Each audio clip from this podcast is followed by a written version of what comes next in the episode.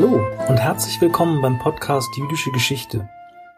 In dieser Folge spricht Dr. Martina Niedhammer mit Privatdozentin Dr. Jana Osterkamp über deren im Jahr 2020 erschienenes Buch Vielfalt ordnen, das föderale Europa der Habsburger Monarchie. Diese Studie bietet nicht nur spannende Einblicke in die Geschichte der föderalen Idee im Europa des 19. und frühen 20. Jahrhunderts, sondern zeigt auch auf, wie sich solche Diskussionen auf die Juden des Habsburger Reiches auswirkten. Auf eben jene jüdischen Aspekte konzentriert sich das folgende Interview. Wir wünschen viel Freude beim Hören.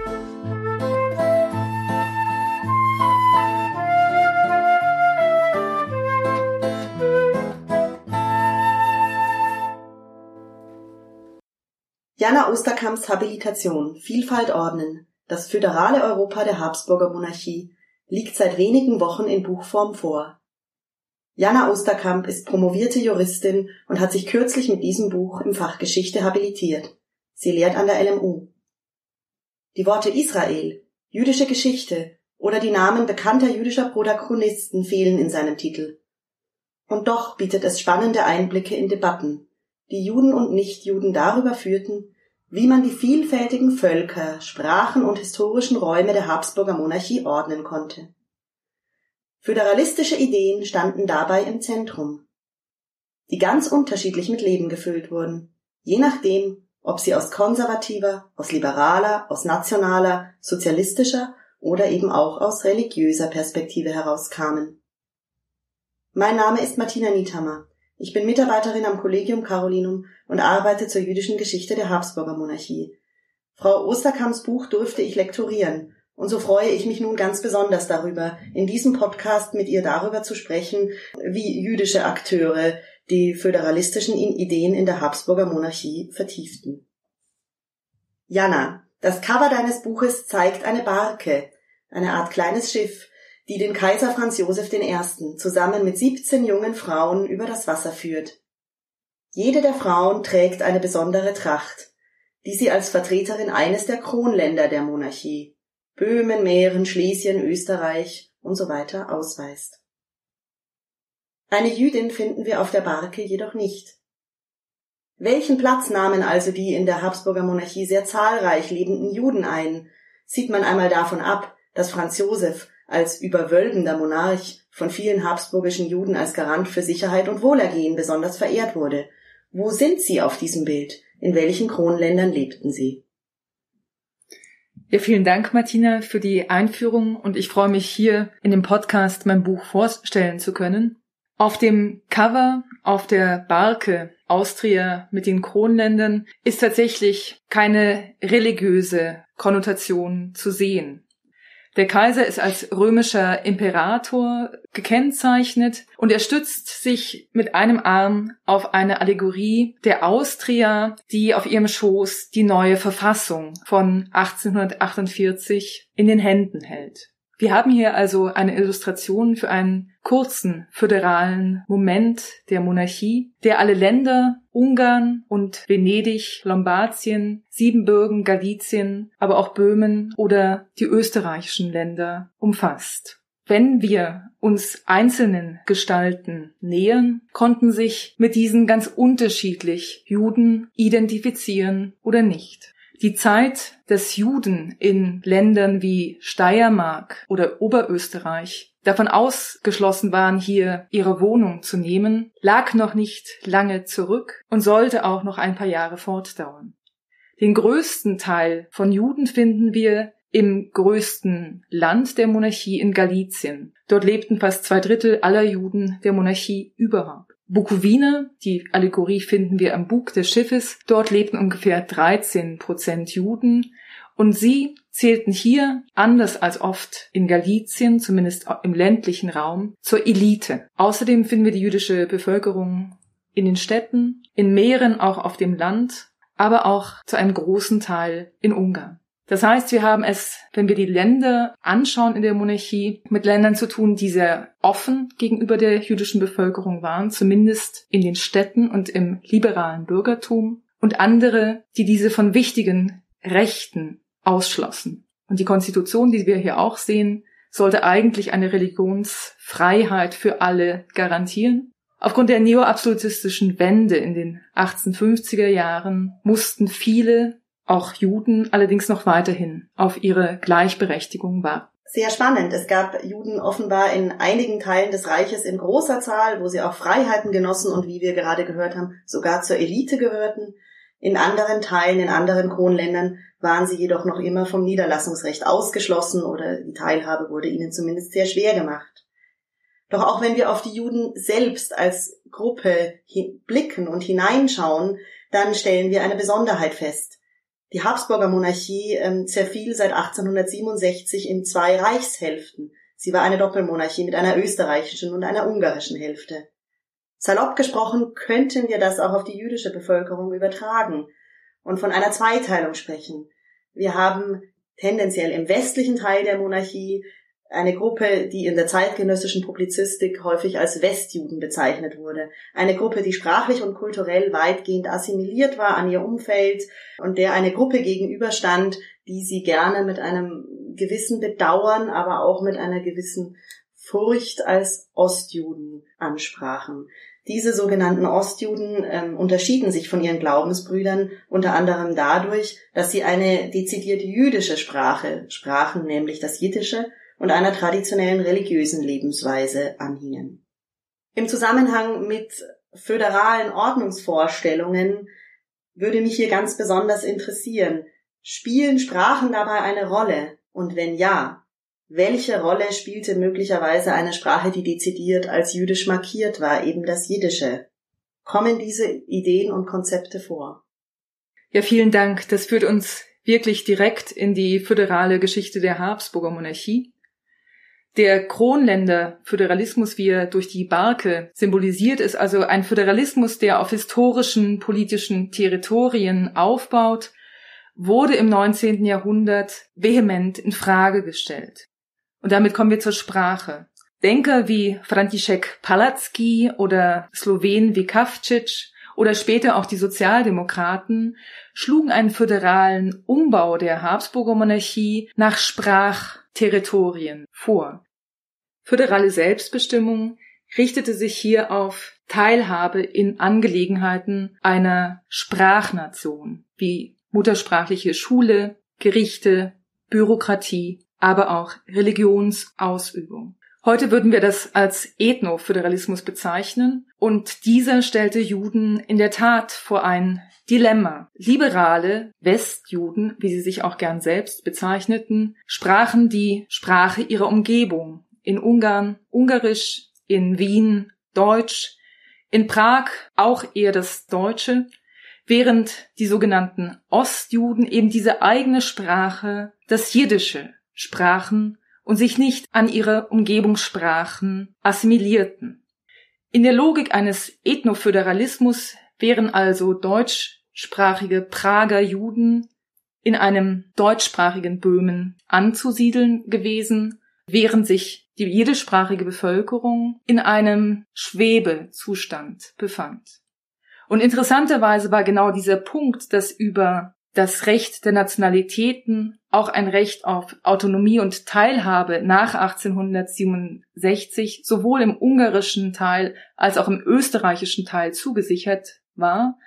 Also gerade dieses Recht der Nationalitäten Gleichberechtigung führte zu einem interessanten Moment in der jüdischen Geschichte zwischen Ostjuden und Westjuden, nämlich zu dem Bemühen, das Jiddisch als eine offizielle Sprache der Habsburger Monarchie anzuerkennen. Und der Kongress, der Jiddisch als Nationalsprache etablieren wollte, der in Tschernowitz abgehalten wurde, sprach sich dann zum Beispiel auch dafür aus, dass im Wiener Reichsrat, also dem Parlament in der österreichischen Reichshälfte, eine jüdische Kurie etabliert werden wollte. Das heißt, Sprache und politische Teilhabe war in der Habsburger Monarchie eng miteinander verkoppelt. Und es war gerade diese Verkoppelung, warum es letztlich nicht zum Durchbruch einer offiziellen Anerkennung des Jiddischen gekommen ist. Jiddische Politiker zogen bis vor das Reichsgericht, um ihre Sprache als Sprache anzuerkennen. Und das Reichsgericht urteilte dann in juristischer Manier, es würden ja nicht alle Juden Jiddisch sprechen, also mit Verweis auf die Westjuden, und es sei daher nur ein Dialekt und keine eigene Sprache. Der Habsburg-Historiker Gerald Sturz hat allerdings gezeigt, dass es letztendlich auch das Interesse der Wiener liberalen Westjuden war, das Jiddische nicht als Nationalsprache anzuerkennen, weil sie fürchteten, mit dem Label Jiddisch und Jüdisch sein aus den anderen Nationalitäten der Monarchie hinaus argumentiert zu werden. Die Diskrepanz, die du eben in Bezug auf das Jiddische zwischen Ost- und Westjuden ausmachen konntest oder in deiner Arbeit auch so immer wieder vorgefunden hast, die ist ja nicht untypisch für die jüdische Geschichte und sie ist in einem weiteren Sinne auch nicht untypisch für die Habsburger Monarchie, in der die Sprachenfrage eben in vielerlei Hinsicht nicht so einfach war, wie sich das die vielen Ideengeber, von denen du eben gesprochen hast, vorgestellt hast. Denn viele der Menschen, die eine Sprache sprachen, die sprachen eben nicht nur eine, sondern oft auch eine zweite und manchmal sogar eine dritte. Und das gilt auch und gerade für die jüdische Bevölkerung die deshalb gerne, zumindest in der älteren Geschichtsschreibung zur Habsburger Monarchie, mit etwas geschildert wird, was ich als Zwischennarrativ bezeichnen möchte. Juden zwischen Tschechen und Deutschen in den böhmischen Ländern, Juden zwischen Polen und Ukrainern in Galizien und so weiter. Also eine Position, aus der heraus verschiedene äh, Gruppierungen immer wieder versuchten, die jüdische Bevölkerung als ein in sprachlicher Hinsicht zumindest neutrales Element für sich und ihre Pläne zu vereinnahmen. Und da würde mich interessieren, spielt das auch bei den föderalen Ideen eine Rolle? Also versuchen auch hier bestimmte Personen, Juden, zu sich hinüberzuziehen, zu sich hereinzuholen quasi in das Boot? Oder ist das hier ein Narrativ, das einfach zu kurz greift bei diesen Ideen? Und wenn du doch auf so etwas gestoßen bist, dann würde mich in einem zweiten Schritt noch interessieren, ob du tatsächlich auch eine Diskrepanz feststellen konntest zwischen genau diesem Anspruch, Juden für sich zu gewinnen, quasi auf die eigene Seite zu bringen und dem Alltag, der dann eben wiederum möglicherweise ganz anders aussah. Ja, diese Ambivalenz des Dazwischenseins kommt, und da würde ich gerne aus Roths Juden auf Wanderschaft zitieren, diese Ambivalenz kommt auch in der Literatur zum Tragen, zwischen einem Abgelehntsein von anderen Völkern in der Habsburger Monarchie und einem gelebten Alltag zusammen. Roth beschreibt rückblickend in seinem Buch die Situation der Juden und sagt hier auch noch einmal, Zitat, jede österreichische Nation berief sich auf die Erde, die ihr gehörte, nur die Juden konnten sich auf keinen eigenen Boden berufen. Der Antisemitismus aber lebte sowohl bei den Deutschen als auch bei den Tschechen sowohl bei den Polen als auch bei den Ruthenen, sowohl bei den Magyaren als auch bei den Rumänen in Siebenbürgen. Die Juden widerlegen das Sprichwort, das da sagt, der Dritte gewenne, wenn zwei sich stritten. Die Juden waren der Dritte, der immer verlor. Zitat Ende. Also wir haben es hier also mit einer pessimistischen Sichtweise zu tun, wo gerade im Nation Nationsbildungsprozess des 19. Jahrhunderts Juden bewusst ausgeschlossen werden aus der jeweiligen Nations Idee und das ist ja auch weithin bekannt. Roth bleibt allerdings nicht nur bei diesem pessimistischen Statement stehen, sondern setzt fort, ich zitiere, die alte österreich-ungarische Monarchie hätte den Beweis für das Gegenteil dieser Theorie liefern können, wenn sie gut regiert worden wäre. Dieser quasi halb positive äh, Rückblick möchte ich zum Anlass nehmen, um tatsächlich darauf einzugehen, wie für eine Föderalismushistorikerin sich diese konfessionelle und multireligiöse Vielfalt darstellt. Tatsächlich wurden Juden verschiedentlich auch in bestimmte Nationsideen integriert. Was allerdings spannend ist, wenn man sich Petitionsbögen anschaut, etwa aus dem Revolutionsjahr von 1848, wie zwischen den Zeilen das Zusammenleben verschiedener Gruppen deutlich wird. Wir haben es hier beispielsweise mit polnischen Petitionsschreibern zu tun, die sich also auf eine eigene Nation berufen und für ein Galizien eintreten, wo auch die Ruthenen Teil davon sein sollen, allerdings unter polnischer Hegemonie. Und wenn man sich diese Petitionsbögen anschaut, dann ist für die Ganzheitlichkeit Galiciens ein interessanter Flickenteppich an Unterschriften auszumachen. Dort unterschreiben jüdische Bauern neben polnischen Kaufleuten, jüdische Hutmacher in den Städten, neben anderen christlichen Handwerkern, um für diese Gesamtheit Galiciens beziehungsweise gegen eine föderale Teilung einzutreten. Und was interessant ist, dass in den Anschreiben immer das Trennende betont wird. Auch Juden äußern hier ihre Sorgen und sagen, wenn es zu einer nationalpolitischen Neuordnung der Monarchie kommt, droht zwischen Ruthenen, also den heutigen Ukrainern, und Polen ein Bürgerkrieg und dort müssten sie quasi zwangsläufig zwischen die Fronten geraten. Wenn Juden also auch quasi die Gefahr der Separation betonen, sind eben diese Petitionsbögen, wo man sehen kann, wer nacheinander am selben Ort unterschrieb, eben ein Beweis dafür, dass im Alltag die Kommunikation funktionierte. Und man kann sich das gerade auf dem galizischen Dorf äh, so vorstellen, das haben andere Forscher gezeigt, dass es mit der Dorfschenke, die gleichzeitig auch das Gericht war, dass mit der Schenke zum Beispiel ein Ort geschaffen wurde, an dem nicht nur getrunken wurde, sondern in dem man, an dem man auch über politische Fragen debattierte und dort waren die Juden ein selbstverständlicher Teil des Alltags. Wenn wir die Ebene des Lokalen verlassen und uns aus der Dorfschenke gewissermaßen wieder hinaus begeben, hinein in die Föderalismusdebatten, die auf großer Nationalitäten übergreifender Ebene geführt wurden, dann treffen wir hier immer wieder auch auf prominente jüdische Namen, prominente jüdische Akteure. Einer davon ist Otto Bauer, der schon in relativ jungen Jahren zu einem der Väter, kann man fast sagen, des Austromarxismus wurde und seine Ideen wie man eine habsburgische Monarchie föderal umgestalten konnte, 1907 unter anderem in dem wegweisenden Text Die Nationalitätenfrage und die Sozialdemokratie darlegte. Welche Rolle hatten Juden in seinem Ordnungskonzept? Kamen sie bei ihm, der sich ja dezidiert als jüdisch verstand und das auch nach außen kundtat, vor, oder spielte das nur eine untergeordnete Rolle?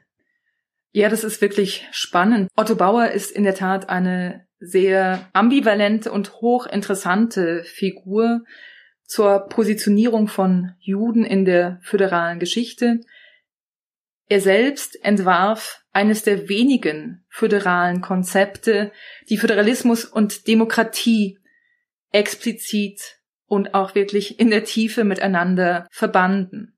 Das heißt, Föderalismus war für ihn nicht nur eine Staatsorganisation von verschiedenen Territorien, sondern er war darauf aus, politische Teilhabe für alle auf allen politischen Ebenen der Monarchie, das heißt auf der obersten Reichsteilebene im Wiener Reichsrat, in den Ländern und in den Gemeinden durchzusetzen. Und seine Idee, da kommen wir zum Ethnoföderalismus zurück, war dann in der Tat eine Neuordnung der Monarchie in nationalsprachliche Kreise durchzuführen. Und dort, wo das nicht ging, eine Personenverbandsstruktur zu schaffen, wo man sich wie in eine Konfession sozusagen in eine Nationalität einschreiben konnte und dort Autonomierechte im kulturellen Bereich hatte. Otto Bauer ist also aus der Geschichte des habsburgischen Föderalismus nicht hinwegzudenken, aber überspitzt gesprochen, er denkt auch die Juden aus dieser Geschichte weg.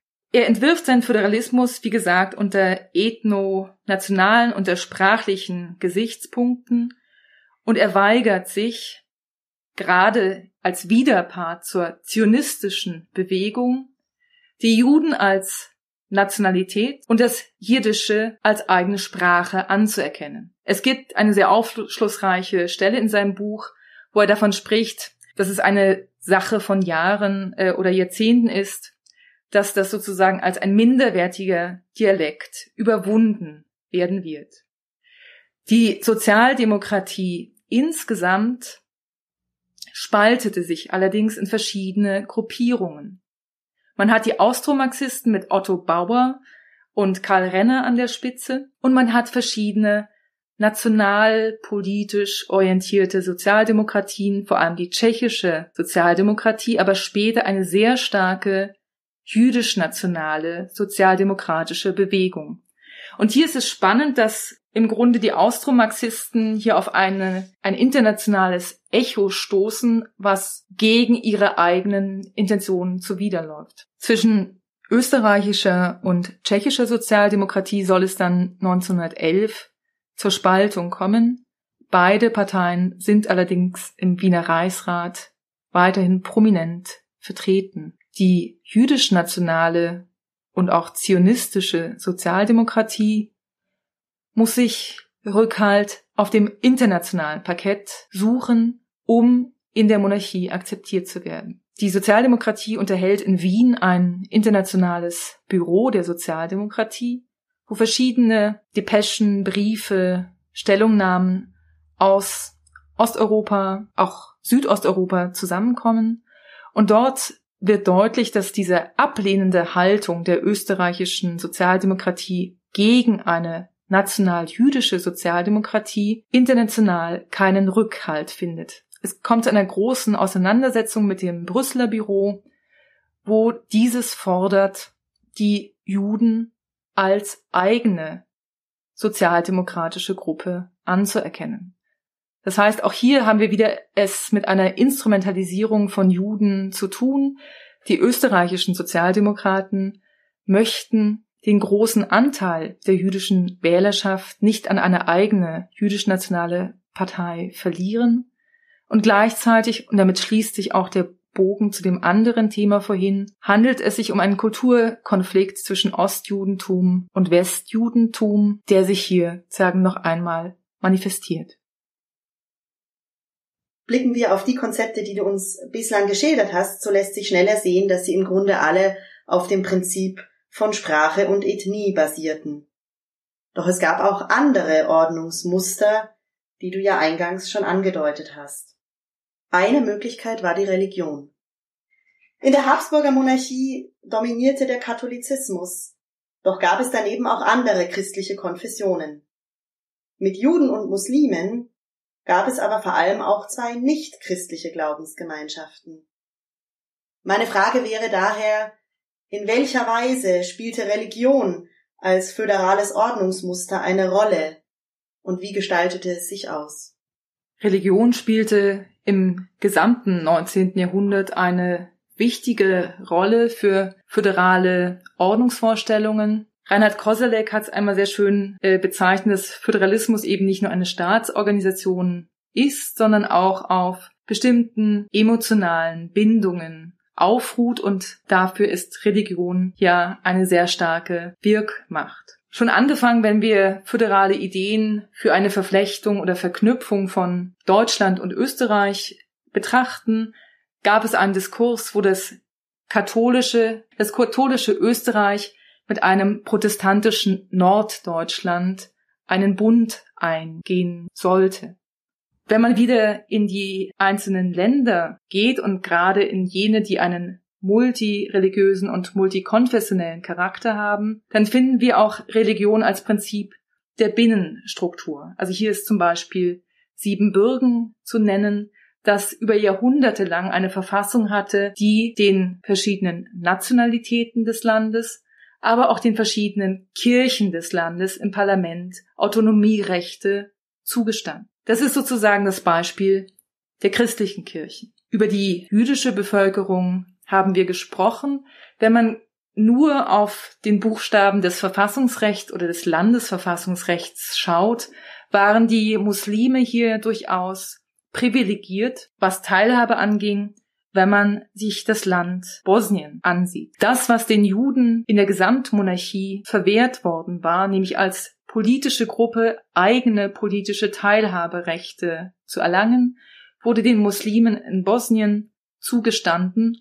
Dort setzte sich der Landtag aus verschiedenen Wählergruppen zusammen, die einerseits sprachlich national, in der Habsburger Monarchie konnte es nicht anders sein, und andererseits konfessionell unterschieden waren. In Bosnien gab es eine katholische, orthodoxe und eben muslimische Wählergruppe. Und Bosnien ist eben auch der Grund dafür, dass der Islam in Europa zum ersten Mal in der Habsburger Monarchie eine öffentlich-rechtliche Anerkennung erfahren hat. Es begegnet uns also das Prinzip der nationalen Personalautonomie, also das Denken in Personalverbänden wieder, was wir schon bei den Austromarxisten gehört haben. In Bosnien ist es sozusagen ins Konfessionelle gewendet und das ist auch kein Zufall, weil dieses Land ursprünglich zum Osmanischen Reich gehörte und dort mit dem sogenannten Millet-System auch ein Schema, eine Schablone existierte, aufgrund derer man eben dieses Personenverbandsprinzip fortschreiben konnte. Wenden wir den Blick noch einmal zurück auf den Beginn unseres Gespräches, auf die Barke, in der wir auch Kaiser Franz Josef gesehen haben. Von Juden wurde er als ein supranationaler Bezugspunkt angesehen. Er galt als Garant für Sicherheit und Wohlergehen, wie wir gesagt haben. Der Blick auf seinen Nachfolger, den langjährigen Kronprinzen Franz Ferdinand war da durchaus anders. Als er 1914 in Sarajevo ermordet wurde, reagierten etliche Juden in Österreich mit ganz anderen Emotionen, als sie sie zwei Jahre später beim Tod Franz Josefs haben sollten. Franz Ferdinand galt als Antisemit. Seine übergroße Jagdleidenschaft war vielen unverständlich. Zugleich wird er aber bis heute auch als ein wichtiger Reformer gesehen. Daher möchte ich in einer Manier, die Historikern eigentlich schlecht ansteht, fragen, was wäre gewesen, wenn? Was wäre passiert? Welchen Platz hätten Juden möglicherweise in einer föderalen ähm, Verfassung bekommen, die Franz Ferdinand, wie viele Zeitgenossen es erwartet haben, erlassen hätte, wäre er zum Kaiser geworden. Franz Ferdinand war ein Antisemit, er war konservativ und er hätte sicherlich keine politische Kultur des Liberalen gepflegt. Gleichzeitig, wenn man sich anschaut, was er in der Schublade hatte, dann sind das interessante Verfassungsentwürfe, die keine eindeutige Antwort zulassen, was den Juden in einer föderal reformierten Monarchie geschehen wäre. Ich habe sagen ein interessantes und im Grunde fast unbekanntes Krönungsmanifest äh, gefunden, was auch einen ausführlichen Verfassungsentwurf enthält und etwa auf das Frühjahr 1914 zu datieren ist, also wenige Monate vor seiner Ermordung. Interessanterweise hält Franz Ferdinand dabei an der Doppelstruktur der Monarchie fest, also an einem ungarischen und österreichischen Reichsteil, will das allerdings mit einem neuen Höchstparlament auf der oberen Ebene krönen, also die Teilhabe beider Reichsteile verbinden und hier dann auch erstmals Bosnien, das von der Teilhabe in gemeinsamen Angelegenheiten ausgeschlossen war, integrieren.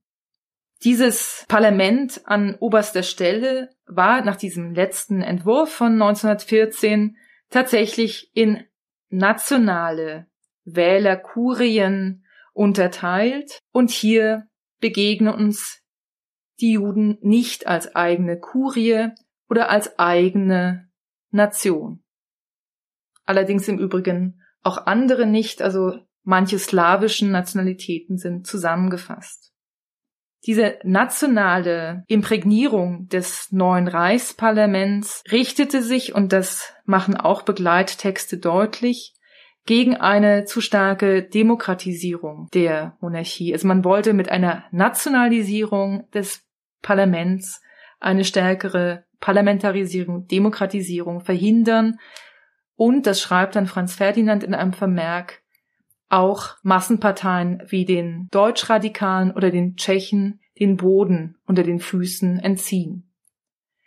Insofern hätten Juden vor demselben Problem gestanden wie im österreichischen Reichstag. Sie hätten keine Teilhabemöglichkeiten als Gruppe erhalten. Damit hätte sich an ihrem Stand erstmal nichts verbessert. Es stellt sich aber eben die Frage, ob sich auch einiges verschlechtert hätte. Und da gibt tatsächlich die Schirmherrschaftstätigkeit von, von Franz Ferdinand einen möglichen Hinweis. Er war ein sehr strenger oder ein sehr starker Verfechter eines politischen Katholizismus, er war, er leitete beispielsweise den Eucharistischen Weltkongress in Wien 1912 und pflegte eine Religiosität, die nicht mehr inklusiv war, wie bei Franz Josef, sondern sich gegen andere Konfessionen wendete, also durchaus antisemitisches Fahrwasser bediente. Und ich möchte hier vielleicht den Bogen zu seinem Nachfolger, zum letzten Kaiser, Kaiser Karl und den letzten Monaten des Ersten Weltkriegs spannen. Dieser exklusive politische Katholizismus mit antisemitischen Untertönen feierte im Ersten Weltkrieg eine unheilige Allianz mit dem Militarismus der Habsburger Monarchie. Berater von Kaiser Karl wie Heinrich Lammasch oder Ignaz Seipel, die zum Teil auch zum Kreis von Franz Ferdinand gehört hatten, schlugen in den letzten Jahren 1917 und 1918 einen Föderalismus auf christlicher Grundlage vor. Die letzten Monate, das heißt Monate unter außenpolitischen Druck im Angesicht der drohenden Niederlage der Mittelmächte begann sich das Kaiserhaus und seine Berater allerdings für die jüdischen Angelegenheiten zu öffnen. Und das ist vielleicht eine der interessantesten Wendungen, wenn man über jüdische Belange und Föderalismus nachdenkt. Nachdem im Ersten Weltkrieg also ein Antisemitismus in den Zeitungen an der Tagesordnung gewesen war, berichteten verschiedene Tageszeitungen im Oktober 1918 von einer Audienz des Wiener Oberrabbiners Chayes beim Kaiser Karl. Nach diesen Zeitungsberichten sollte den Juden entweder ein eigenes Kronland in einer reformierten Monarchie zugesprochen werden oder aber das Recht als Nationalität anerkannt werden oder Rechte in der Personalautonomie, also Selbstverwaltungsrechte garantiert werden. Hier zeigt sich auch die innere Zerrissenheit der jüdischen Bevölkerung in der Monarchie in politischen Dingen. Die einen, die liberalen Westjuden, waren nicht daran interessiert, als Nationalität eigener Nationalität anerkannt zu werden, weil sie fürchteten, und das wird auch in den Zeitungen ausgesprochen, als Angehörige einer jüdischen Nationalität im Grunde aus den Kronländern hinaus komplementiert zu werden. Andere mit stark zionistischem Einschlag wendeten sich auch gegen eine Anerkennung einer jüdischen Nationalität in der Monarchie, weil sie den Nationalstaat Palästina erstrebten. Und so war es im Grunde ein kleiner Teil der jüdischen Bevölkerung, für die Chayes sprach, die sich für ein jüdisches Kronland in einer Monarchie nach 1918 einsetzten oder für eine jüdische Teilhabe im Rahmen einer Personalautonomie. Ein eigenes jüdisches Kronland. Das hätte im Grunde bedeutet, dass in die Barke noch eine weitere Person hineingestiegen wäre, oder sich die Personenkonstellation dort geändert hätte. Jüdische Teilhabe an föderalen Ordnungsvorstellungen beziehungsweise die Diskussionen, die Debatten darüber, welchen Anteil Juden an föderalen Konzepten in der Habsburger Monarchie haben konnten und wie er ausgestaltet sein konnte, zeigen uns aber auch sehr schnell die Grenzen dieses Konzepts, zumindest in dieser Weise, wie es in Österreich im 19. und frühen 20. Jahrhundert diskutiert wurde.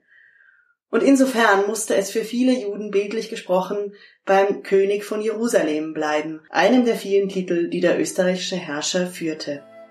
Vielen herzlichen Dank, Jana, für das spannende Interview und dem Buch Viele Leser.